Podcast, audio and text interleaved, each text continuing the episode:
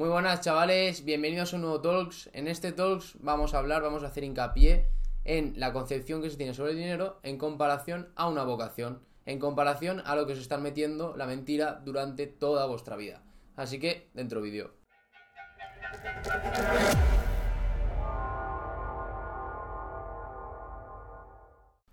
Bien, está claro que al final interesa mucho tener controlada a la gente. Y tener controlada a la gente al final lo que haces es subir mediante peldaños una escalera en lo que por bajo de ti están tus padres, luego estás tú, luego estarán tus hijos y controlando todo eso al final está una élite que lleva esto a que tomes decisiones que de verdad no nunca hubieras querido tomar porque nunca han sido tus objetivos o nunca te has dado cuenta ni has hecho el esfuerzo por conseguir lo que de verdad quieres. Y en este vídeo vamos a profundizar un poquito en la concepción que se tiene sobre el dinero, por qué se rechaza el dinero, cómo se ha impuesto que se rechace el dinero en comparación al trabajo que te imponen, a lo que de verdad estás queriendo, a el camino que te guían y no el camino que tú quieres tomar.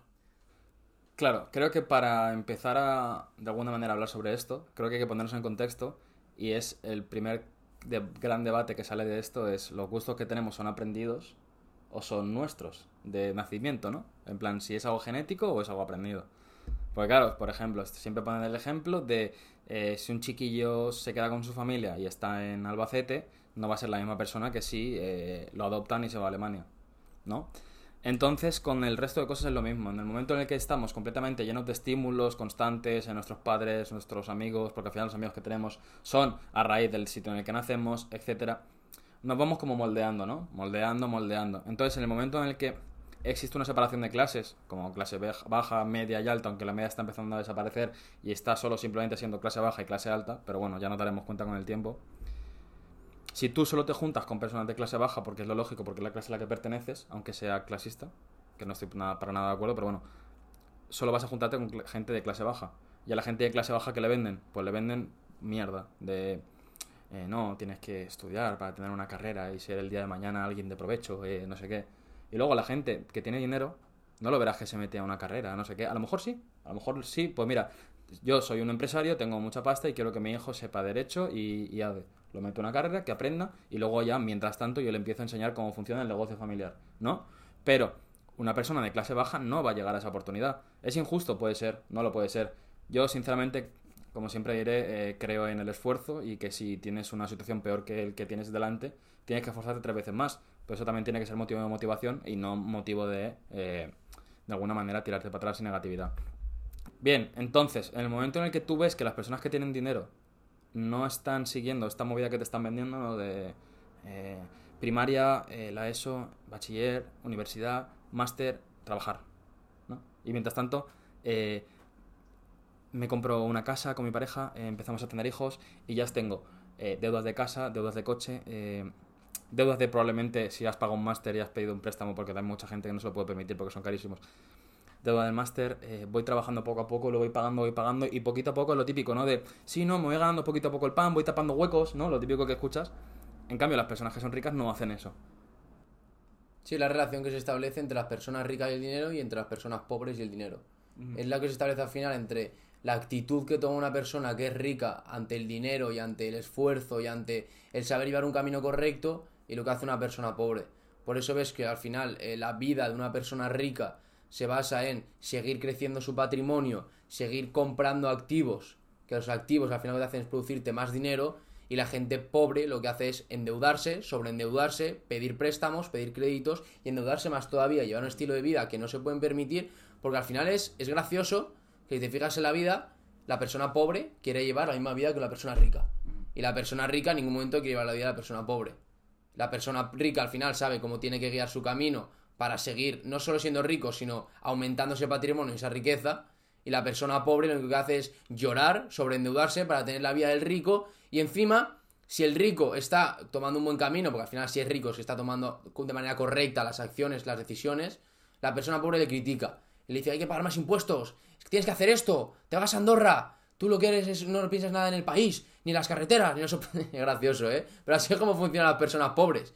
Y la persona rica está en su mansión, riéndose de la persona pobre, porque sabe perfectamente que esa persona pobre podría currárselo, esforzarse y llegar a. No hace falta llegar a ser ultra rico, pero llegar a tener una libertad financiera, llegar a tener una vida completamente estable y sin ningún tipo, porque al final yo creo que la gran riqueza es no tener preocupaciones de nada, vivir tranquilo, y eso lo puede conseguir cualquier persona, pero con esfuerzo, y no sobreendeudándose, pidiendo créditos que no van absolutamente para nada, pagando una letra de coche, eh, teniendo un matrimonio y comprándose una casa cuando no se la pueden permitir. Estamos al final en un mercado en el que el rico siempre va a ganar y el pobre siempre va a ganar. Pero no porque la excusa es que el rico es rico y el pobre es pobre, sino porque el rico a actuar y el pobre no a actuar. Pero no, claro, no a actuar porque mm, lo primero es que no te enseñan a ser autodidacta. Entonces, por tanto, por ti mismo no vas a aprender, ¿no? Porque siempre como que necesitas un profesor, siempre necesitas tal. Entonces no te enseñan a, pensar. Entonces, en el momento en el que no te enseñan a pensar y la persona que te está enseñando no sabe pensar, ¿no? Llegas al mismo punto. Claro, como una persona eh, pobre va a conseguir ser rica si constantemente está recibiendo en plan de, no, el dinero es malísimo, el dinero solo trae problemas, eh, toda la gente que es rica solo tiene dinero, no tiene nada más, que es lo típico, ¿no? Que te venden para que no quieras generar dinero. Y yo sinceramente, y te lo digo de corazón, creo que el 99% de las veces que alguien tiene una vocación es totalmente aprendida y creo que es para formar parte del sistema y no para nada más. Porque cualquier persona, y lo digo totalmente en serio, cualquier persona en 10 años o en 5 años puede conseguir ingresos pasivos de 2.000 euros todos los meses para poder vivir. Porque cualquier persona con 2.000 euros aquí ahora mismo, a lo mejor dentro de 5 o 10 años no, se puede, pero con 2.000 euros en este país se puede vivir de forma muy tranquila. Y es que al final la raíz de este vídeo viene del anterior Talks, cuando yo hablaba principalmente de que yo siempre he sido un firme defensor de que si tú quieres seguir el camino establecido de estudiar, luego trabajar, tener la vida, qué tal, bla, bla, bla, está bien, pero siempre y cuando tengas una vocación. Y yo sé, por ejemplo, siempre he sido firme defensor. Luego se puede discutir, como tú dices, el hecho de si de alguna manera está impuesto o no está impuesto. Eso ya cada persona es un mundo. Pero el hecho de decir, no quiero dinero, y no porque no quiera dinero, sino porque mi vocación es ser profesor, ser médico. A mí, oye, si me dices que tu vocación es ser profesor, yo te lo voy a respetar, igual que si me dices que tu vocación es estar conduciendo el transporte municipal, bus municipal de tu, de tu ciudad. Ahí me callo, porque es lo que de verdad te gusta. Pero es que eso es el 1% de la población. El otro 99% de la población que está trabajando de manera activa no está trabajando de lo que le gusta de verdad, de su vocación. Porque si no, hay que hacer, aunque suene un poco vulgar o un poco simple, hay que hacerles una pregunta tan simple como acercarte y decirle, si ahora te dan tanto dinero, ¿dejarías tu trabajo? Sí. ¿Eso es vocación? No. Y os digo por qué. Porque conozco una persona, una mujer, que tiene vocación de, ser profesora, es profesora y tiene vocación. Y yo he ido muchas veces y le he dicho, te pongo ahora mismo 10 millones encima de la mesa. Y me decía que no. Luego está la discusión de, será verdad, será mentira, luego le pones de verdad 10 millones y lo va a aceptar o no. Pero ya de primeras te dice que no. No, no, no puedes ni discutir con ella porque te dice que no, que ya te he dicho mil veces que no. Que aunque me des todo el dinero del mundo, esto es mi vocación, es lo que me llena y es lo que me gusta. Pero vas a otra persona, cualquier otra persona le dices 10 millones encima de la mesa, dejas tu trabajo, ¿qué te dicen? Que sí, 100%, claro que sí. Pues entonces ya está la discusión de la vocación versus el dinero. ¿Cuánta gente de verdad tiene vocación en lo que hace? Muy poca, también te digo, no, no creo que sea incompatible. ¿eh? O sea, me refiero, si tú quieres ser profesor, ¿por qué no puedes tener, conseguir la forma de tener, eh, como estoy diciendo, pasivos de 2.000 euros al mes? Y tú ya te obligas, o sea, literalmente vas al trabajo sin la mentalidad de trabajador, ¿no? Que es lo que al final siempre decimos, y si habéis leído Padre Rico, Padre Pobre lo entenderéis también. El quitarte la mentalidad de estoy yendo para poder vivir, 100%, ya 100% si vas, es vocación pura lo vas a disfrutar muchísimo más, no tienes ningún tipo de presión a la hora de, Buah, es que tengo que hacer esto. No, vas a trabajar mucho más tranquilo porque, porque ya tienes, tú sabes que no te hace falta el dinero, vas porque te gusta, porque quieres y porque quieres enseñar. Entonces, eso 100%, vamos, lo, lo valoro muchísimo y ojalá, yo creo que he tenido profesores que no han sido del todo así, pero que se han acercado mucho y se aprende muchísimo más y, y, es mucho más disfrutable que con cualquier tipo de profesor que no, que simplemente va, se gana el sueldo, porque además muchos lo dicen de a mí me da igual, a mí me van a pagar igual, ¿eh? Aprendáis o no. Es increíble. Entonces es como... No, no, pero sí que es verdad lo que dices, que ahí no había tomado ese apunte, pero es completamente compatible. O sea, ahora me puedes decir tú, no, pero es que a mí eh, mi trabajo con mi padre haciendo cajas me gusta, por decir algo.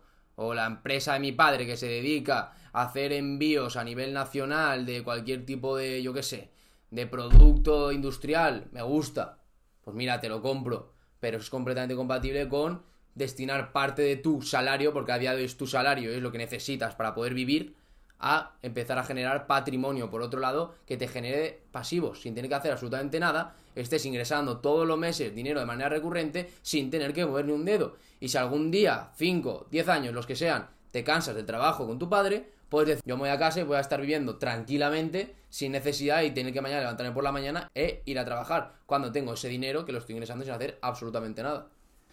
Sí, es que es, es complicado. De hecho, creo que trabajar sin vocación puede ser uno de los mayores castigos que hay. O sea, yo, lo primero, principal para mí, creo que lo único bueno que puedes llegar a tener en la vida con dinero, que como siempre diré, no es un fin, es un medio, es la libertad, lo que siempre hablamos, ¿no? De tener un tiempo, de poder hacer lo que tú quieras. Si quieres estar un día tomándote en la cama rascándote la barriga, vas a saber que mientras estás en la cama vas rascándote la barriga, vas a seguir pudiendo vivir porque nadie te va a decir nada, nadie va a hacer nada, no vas a tener consecuencias, vas a seguir generando dinero, etcétera. Que si me quiero ir a Japón porque mi sueño es ver Japón, puedo ir 15 veces al mes si me apetece porque tengo el dinero para ir. Para mí eso es la libertad, ¿no? El hecho de no tener que estar eh, encerrado en un sitio, aunque sea un, espacio abierto, como puede ser, por ejemplo, un país, ¿no? Pero el momento en el que tú te puedes mover, puedes hacer lo que quieras, eh, para mí eso es libertad. Pero ya el momento en el que no tienes libertad, y encima estás obligado a hacer algo que no te gusta durante todos los días, a nivel mental eso es, eso es, eso es una mierda, o sea, es una locura y por eso yo en mi vida nunca lo, he querido.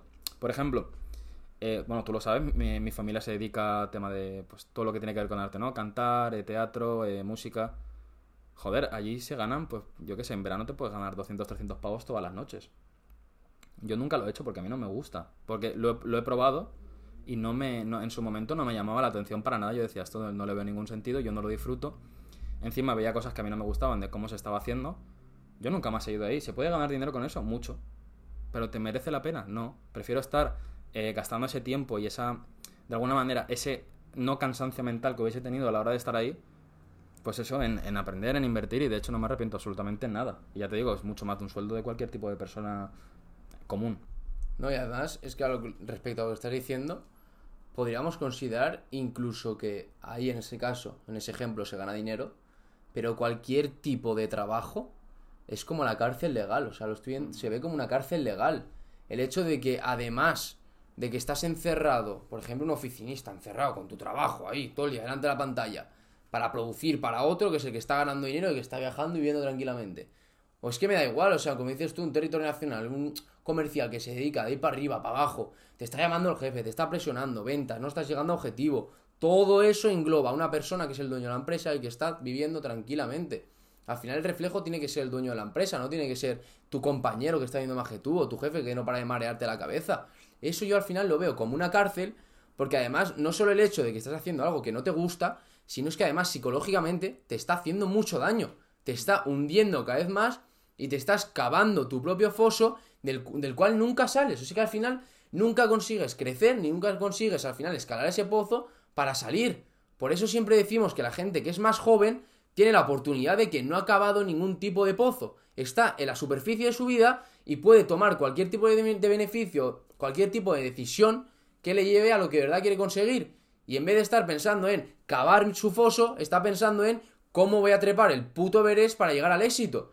Y tú estás partiendo de la base, la superficie de la vida. No estás partiendo de tu madre, tu padre, tu profesor, que se han cavado el foso del trabajo que nunca han querido tener, la vida frustrada que nunca han querido tener, y es lo que te transmiten a ti. Tú si quieres estar, estás motivado, quieres tener una vida buena, tu objetivo es tener una libertad financiera. Trabaja para ello, no trabajes para lo otro.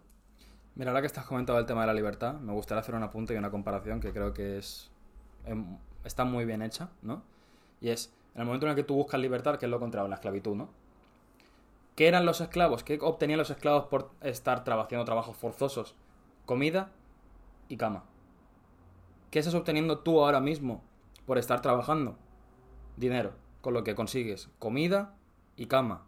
Y no te llega para absolutamente nada más. De vez en cuando tienes unas vacaciones, si te las puedes permitir. Eh, puedes pagarle una academia a tus hijos, si lo puedes permitir. Pero no hay más.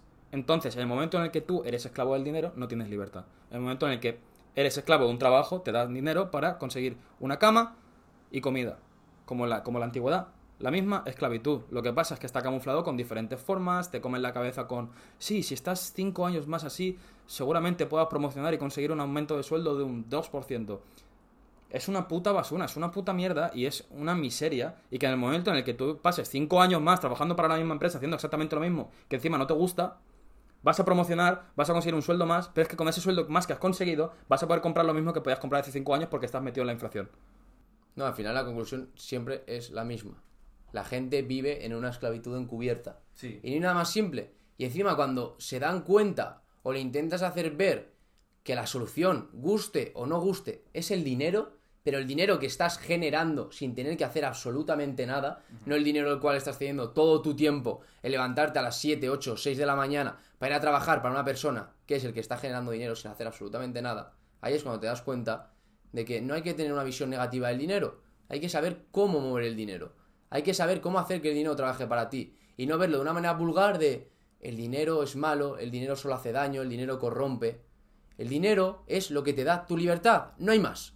En un sistema capitalista, el dinero es lo que te hace libre. Por eso las personas ricas son libres, básicamente, y las personas que dependen de un trabajo no son libres. Porque una persona rica, una persona... Es que no me gusta decir tampoco la palabra rica. Porque no es necesario ser rico para ser libre. Es necesario tener una solvencia económica que te permita tener la vida que estás teniendo ahora mismo, pero sin necesidad de tener que ir mañana a verle la cara a tu jefe cuando no quieres.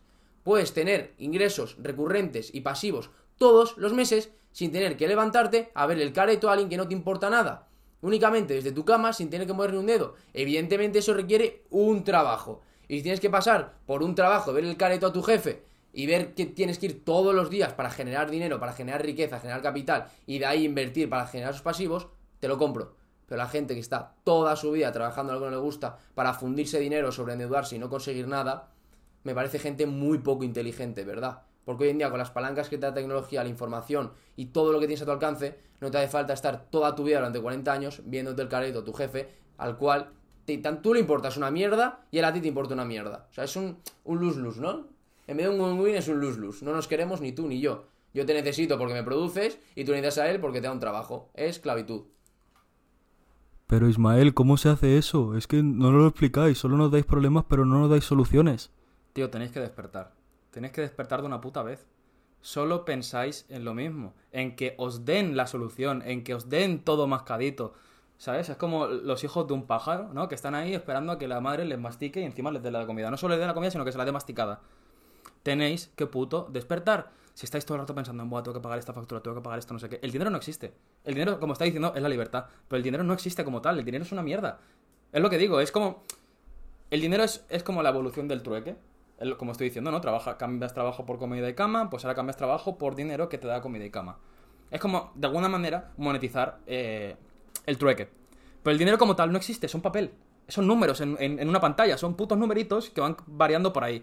En el momento en el que tú entiendes que el dinero no existe, el momento en el que empiezas a no depender de ese dinero, de esa mentalidad de decir, Buah, es que tengo que conseguir dinero este mes porque tengo que pagar esto, esto, esto, esto. tengo que, tengo que, tengo que, es una locura. Si no puedes pagarte un coche, no te compres un coche. Si no te puedes pagar una casa, no te compres una casa. Te tienes que buscar la vida. Si no tienes dinero, búscate un trabajo. Consigue el dinero, capitaliza, como te está explicando Ismael, y luego lo empiezas a invertir o empiezas a hacer tu propio negocio, empiezas a hacer cualquier cosa. Pero cualquier cosa que te produzca más dinero. Porque en el momento en el que tú gastas el dinero en algo que no te produce dinero, pierdes dinero. Es así de sencillo. Bueno, más que pierdes, no. Estás dando el dinero a otra persona que lo está ganando por ti. ¿No? Porque, por ejemplo, y esto lo digo de verdad, ¿cuántas personas conocéis que viven de ayudas y tienen un iPhone? Es increíble. ¿Cuántas personas se van a comprar el iPhone 14, que vale cuánto, el, el, más tocho, dos mil pavos o algo así? Sí. Que usan el móvil para subir fotos a Facebook de sus hijos, el WhatsApp y poco más. Que encima no siquiera saben ni escribir bien, eh, envían audios, te ponen el típico gif de buenos días. O sea, su móvil es para eso. ¿Para qué cojones te compras un iPhone? Cómprate un móvil que vale 150 euros, te lo cambias cada dos años y ya está, no te gastan más. Obviamente, si trabajas con el puto móvil, tienes ahí, yo qué sé, imagínate que trabajas en redes sociales. Pues obviamente tienes que tener una buena cámara, te compras un iPhone, lo entiendo. Pero más allá de eso, ¿quién cojones se compra un iPhone 14?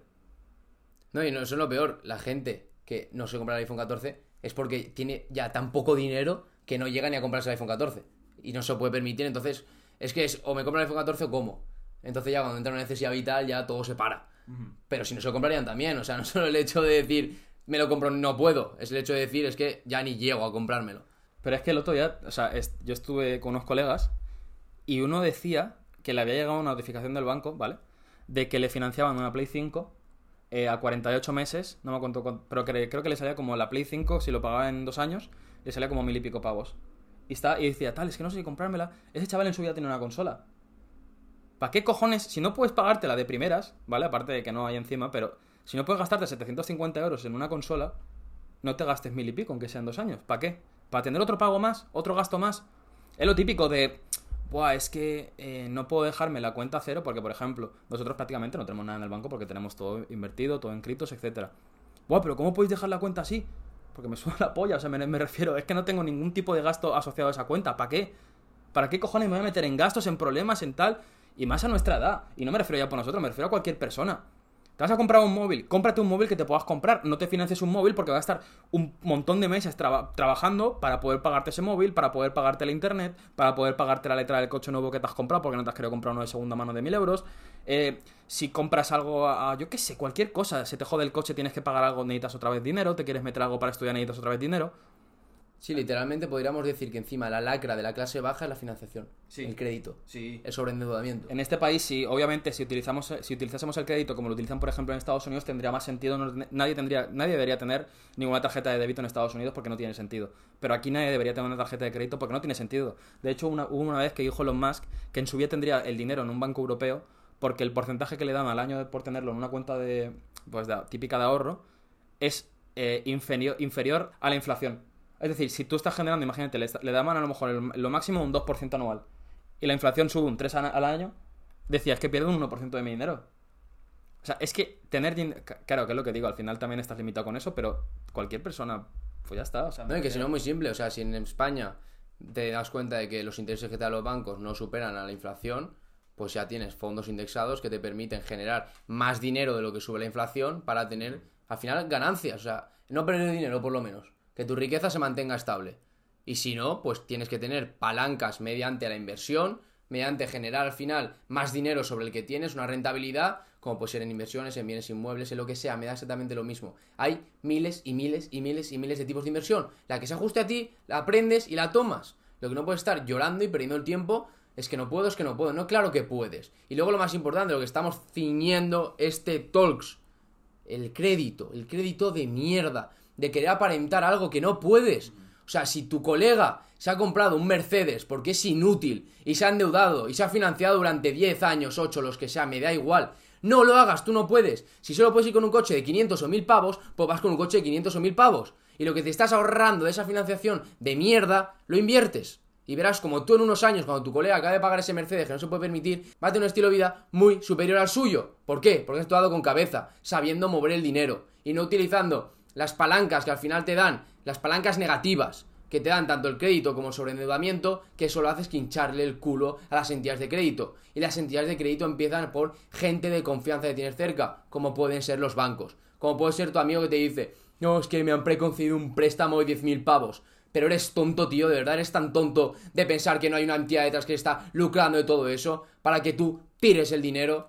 Y como dice José, si utilizas el crédito a tu favor, bien. Pero es que el 99,999 no utiliza el crédito a su favor, lo utiliza en contra. Entonces te sobreendeudas. Te cavas tu propio foso, no hay más. Sí, me acuerdo que además, no me acuerdo, ahora meses que lo hablamos, que comentabas eso de que había un familiar tuyo que decía, no, si yo si necesito dinero, entro a la aplicación del banco y con un clic me dan 10.000 euros. ¿De verdad no pensáis que la... O sea, nadie regala nada por la cara? O sea, todo el mundo se va a querer lucrar. Y es la realidad. Un banco, ¿por qué coño existen los bancos? Para poder lucrarse, bueno, aparte de poder tener el poder sobre vuestro dinero, etcétera. Pero para poder lucrarse de vosotros, al final. Eh, te dejo, te, te pago, sí. Oh, toma, ¿quieres comprarte un coche? Toma, yo te doy el dinero. ¿Quieres comprarte una casa? Toma, yo te doy la casa. Vas a estar toda la vida pagándome y como no me puedas pagar, te quito la casa. Hay gente, de hecho, que se ha hecho rica, que os podemos dar datos. Hay gente que se ha hecho rica cediendo datos de gente como vosotros, de gente desesperada que necesita crédito. Porque al final, si yo sé que tú necesitas crédito, yo voy a una entidad de crédito y le digo, mira, tengo a tantas personas que necesitan crédito. Y seguramente a 9 de cada 10 la vas a convencer. A cambio, evidentemente, por darte esos nombres, yo me recibo una comisión. Hay gente que gana muchísimo dinero haciendo eso. Y España, por, por desgracia, es un país muy fácil de colocarle a alguien un crédito porque todo el mundo va desesperado. O sea, que para que un familiar mío me diga que tiene un, un préstamo preconcedido de 10.000 pavos, tío, tú eres tonto, de verdad. O sea, ¿cómo que tienes un préstamo preconcedido? Preocúpate porque te están preconcediendo un préstamo a ti y yo me meto a la aplicación del banco y no tengo ningún préstamo preconcedido. Igual es que el perfil de cliente que soy yo saben rotundamente que ni de coña le voy a pedir un préstamo, un préstamo ni lo voy a aceptar ni voy a firmar absolutamente nada similar. Tú preocúpate de que te lo están preconcediendo. Sí, tienes, tienes toda la razón. De hecho, eh, yo también tengo un familiar, no quiero decir quién, pero que trabaja, trabajaba en Citibank, un banco, un banco americano. Y pues eso, él llevaba todo el tema de las tarjetas y todo esto, ¿no? Lo típico de hazte una tarjeta, te damos 2.000 euros, tal. Y literal, eh, no sé, simplemente en, nuestra ciudad a lo mejor hacían 200, 250 tarjetas todos los días. Calcula 250 por 2000 por 31 días a la semana. Y te estoy haciendo una, un- una media, ¿eh? Porque claro, había muchos, muchos equipos, etcétera, ¿no? Pero eso te da... O sea, era como algo que yo en su momento yo era, yo era pequeño y no me daba cuenta, pero ahora a día de hoy lo pienso y digo, qué barbaridad. O sea, a mí se me acerca ahora alguien y me dice, tal, ¿quieres una tarjeta y te damos 2.000 euros? Yo me quedaría en plan de... ¿Para qué? O sea, Cállate y vete de mi lado. No Claro, claro. ¿Para qué cojones quiero una tarjeta de 2.000 euros? Que encima es lo, es lo que digo. ¿Para qué cojones quiero 2.000 euros? Para comer, vale, es pan para hoy, hambre para mañana.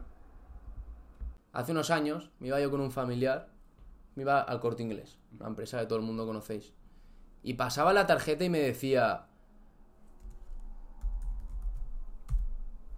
No, si no te preocupes, si esto a mí me lo cargan el día uno de cada mes. Y yo, pues, claro, en ese momento te reías. Decías, ¿eso qué será? ¿Dinero ilimitado? ¿Le están regalando dinero o algo? Claro, con los años y la formación te das cuenta de que toda la gente que te dice me pasan esto el día uno de cada mes, toda esa gente está metida en un crédito. Nadie te regala dinero. Eso es un crédito. Yo te doy a ti dinero para que tú me lo devuelvas y encima con intereses. Y la, la entidad de crédito al final, o en este caso el corte inglés, tu banco que sea, gana dinero con todas las comisiones que os mete por tener una tarjeta de crédito. O por el crédito básicamente que te han dejado. Así funciona el mundo.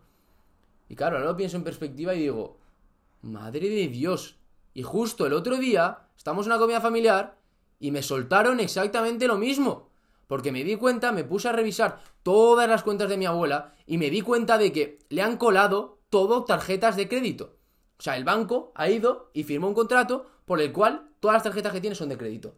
O sea, las tarjetas de débito que tenías se las han quitado. Sí. ¿Y sabes lo que hacen? Juegan contigo con el hecho de decir es sin comisiones. Y yo pensando, ya, ya, ya. Ahora es sin comisiones. Porque yo lo pensaba y decía, vale, es cierto, metí la aplicación del banco, lleva ya dos meses con la tarjeta y le han cobrado cero de comisión. O sea, se gastaba 63 euros. 63 euros que el día uno le cargaban. Y yo le decía, ¿tienes el contrato? No, yo firmé y ya está. Ah, vale. ¿Y qué piensas tú que dentro van a hacer dentro de seis meses?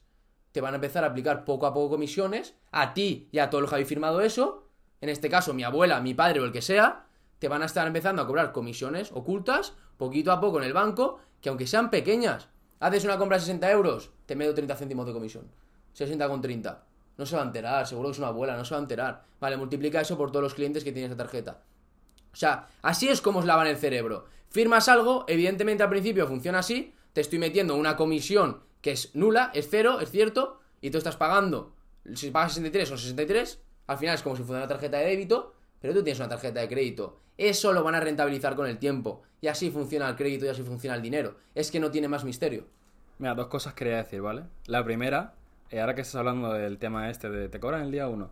No sé si ahora has visto lo que van a meter en Apple, en, en el iPhone 14, con el tema del Apple Pay este, que tu móvil ahora va a ser como un... No sé lo has visto, ¿no? Sí. Como un datáfono, eh, te lo cobran todo como a- eso al día uno o a la semana o algo así. Ellos te dan el dinero y luego al otro se lo cobran, en, ¿sabes? Eso lo va a empezar, eh, que eso se lo vaya, se, se está empezando a llevar, eh, se va a comer a, a muchos de los bancos Apple. ¿Y por qué? Porque ha visto la oportunidad ahí y es realmente es un sistema clásico, ¿no? Clásico que lleva haciendo el banco toda la vida. Y lo segundo, el tema de los contratos. O sea, no sé si te acordarás, pero nosotros hemos llegado a firmar contratos con gente que les hemos pedido que nos hagan cualquier tipo de cosa, han hecho el trabajo rollo freelance. No sé si tú te has acordado de decirle tal, pero has leído el contrato. Al minuto y medio de enviárselo, devolvernos lo firmado y nosotros en plan de, ¿pero lo has leído? Sí, sí, sí, sí. Y a lo mejor era un contrato de 20, 25 páginas. O sea, tú a esa persona, en alguna cláusula, le pones que en ningún momento va a recibir ningún tipo de dinero por lo que sea, esa persona te hace el trabajo y se lo come. ¿Por qué? Porque no se ha leído el puto contrato. Por favor, lo digo. Leos todo lo que firmáis. Es que cualquier, o sea, de verdad, os cuelan cualquier movida. No, y uno de los grandes talentos de las empresas, de los, del gabinete jurídico de todas las empresas hoy en día, es hacerte contratos así. Te Claro. hacen contratos así que lo último que piensas tú es, me estás dando un tosco así, y tú encima me estás metiendo la presión de, o me vas a dar un préstamo, o voy a trabajar para ti. ¿Te piensas que esa persona se va para leerse un toco así? Pues te lo tienes que leer, no hay más. ¿Alguna vez te has parado? O sea, por curiosidad, te metes en las políticas de cualquier red social, me digo Instagram, Facebook, la que sea, te las lees, porque no te las vas a acabar leyendo, porque son hojas y hojas y hojas, y te das cuenta de por qué funciona así. Y te lo digo yo que soy jurista, que he estudiado Derecho, funciona así porque al final te pueden colar legalmente cualquier tipo de cláusula que no es abusiva, que es legal, y te la envainas, porque no te has leído nada, le has dado clic a acepto todas las políticas y te la comes. Pues pasa lo mismo con los contratos de crédito. Te meten contratos de la hostia que no te vas a firmar porque al final van como borregos desbocados. O sea, ¿dónde tengo que firmar? Va, rápido, a ver, aquí, pim pam, pim pam, pim pam. Una vez has firmado, estás jodido. Estás muy jodido. Y se aprovechan también de eso y la gente no se da cuenta. Sí, lo que has dicho tú, eh, al final las redes sociales venden tu información, eh, pueden guardar tus, tus imágenes, pueden acceder a, a cualquier tipo de contenido que tengas en el teléfono móvil, eh, a cualquier movida. Eso tú no lo sabes. ¿Te puedo hacer una pregunta? Dime. Al final, ¿cuál es la finalidad de todo esto? De lo de Apple que me has comentado, de que vendan tu información, de todo lo que hacen con los créditos con la gente al final de una clase baja. Generar dinero. Generar dinero, es que no tiene más. La relación de las grandes empresas está siempre con el dinero. La relación de los grandes influencers está siempre con el dinero. La relación de la clase baja no está con el dinero. Está con endeudarse, pedir créditos y hincharle el culo a los de arriba. Por eso, cada vez la clase baja se va separando de la clase alta y la clase media va desapareciendo. Porque cada vez es más notable la diferencia que hay en el sobreendeudamiento que hay de la clase baja y la gran riqueza que cada vez tienen más las clases altas. Que también quiero decir una cosa, ¿vale? El crédito como tal no es malo si lo usas a tu favor. Por ejemplo, digamos que os queréis comprar una casa y vale 150.000 euros. Y tenéis esos 150.000, yo no compraría la casa con esos 150.000. Invertiría 50.000, pediría un crédito de 100.000 y la alquilaría. Y ya está. ¿Lo pones a qué? ¿80 años? La... ¿Qué te va a costar al, al mes? ¿100 euros? Si estás cobrando 600 de, del alquiler, te estás llevando 500 de beneficio todos los meses. Que luego en- llega un momento en el que ya no se va a alquilar o lo que sea, la vendes. Ya está. No, hay gente literal que está haciendo dinero con esos bienes raíces, que es básicamente. Y le preguntan enseguida la mentalidad de pobre. Pero es que nunca vas a tener una casa, siempre va a ser del banco. Es que me da igual, que me importa el cash flow, que entre dinero. Si yo estoy pagando una casa, que no es mía, muy bien, es del banco, enhorabuena. De una casa que me ha concedido el banco, un- una hipoteca a 80 años, 70 años, 60, me da lo mismo. Y me está dando 200 euros de hipoteca. Y lo alquilo por 600, tengo un profit de 400. Bruto, pero lo tengo, 400 todos los meses. Así es como piensan en el cash flow. Y como dice José, tengo movidas, no puedo mantenerla. Muy bien, la vendo a tomar por culo. Cubro esa hipoteca o saco otra. Ya está, no hay más. Al final piensan en el cash flow, no quieren tener propiedades, ¿para qué? Para que una propiedad parada. O sea, la gente se compra una propiedad sobre deuda, hipoteca, no sé cuántos años, para pagar la letra todos los meses. Genera dinero. Al final esa gente que sabe mover el cash flow, que sabe básicamente si me da una hipoteca de 200, estoy ganando 400. Al final, con muchos 400, se están pagando ellos la hipoteca de una casa que es en la que viven, sin tener que hacer absolutamente nada, y aparte están viendo su vida. Y eso se puede hacer, evidentemente, pero claro, requiere aprendizaje, conocimiento y toma de acción. Lo que no queréis hacer ninguno de vosotros, más que quejaros. Que es lo que te iba a decir. O por ejemplo, también está el típico discurso de a mí no me parece bien que hagan eso porque eh, lo que están haciendo es aprovecharse de la gente que no se puede comprar una casa y pagan alquileres absurdos y abusivos. Es como que está muy bien el, el hecho de, pues eso, tener una mentalidad social, porque al final yo lo entiendo, ¿no? Somos personas, creo que deberíamos, de alguna manera, también es ese pensamiento, pero al final lo que mueve el, mundo es el dinero. Entonces, aprovechalo, es que es la realidad, o sea, a lo mejor puede ser una triste realidad, una realidad fría, pero aprovechalo. Si eres capaz de conseguir generar dinero, que no te sepa mal generar ese dinero. Y hasta aquí el vídeo de hoy, chavales. Esperamos que os haya gustado y nos vemos en la próxima.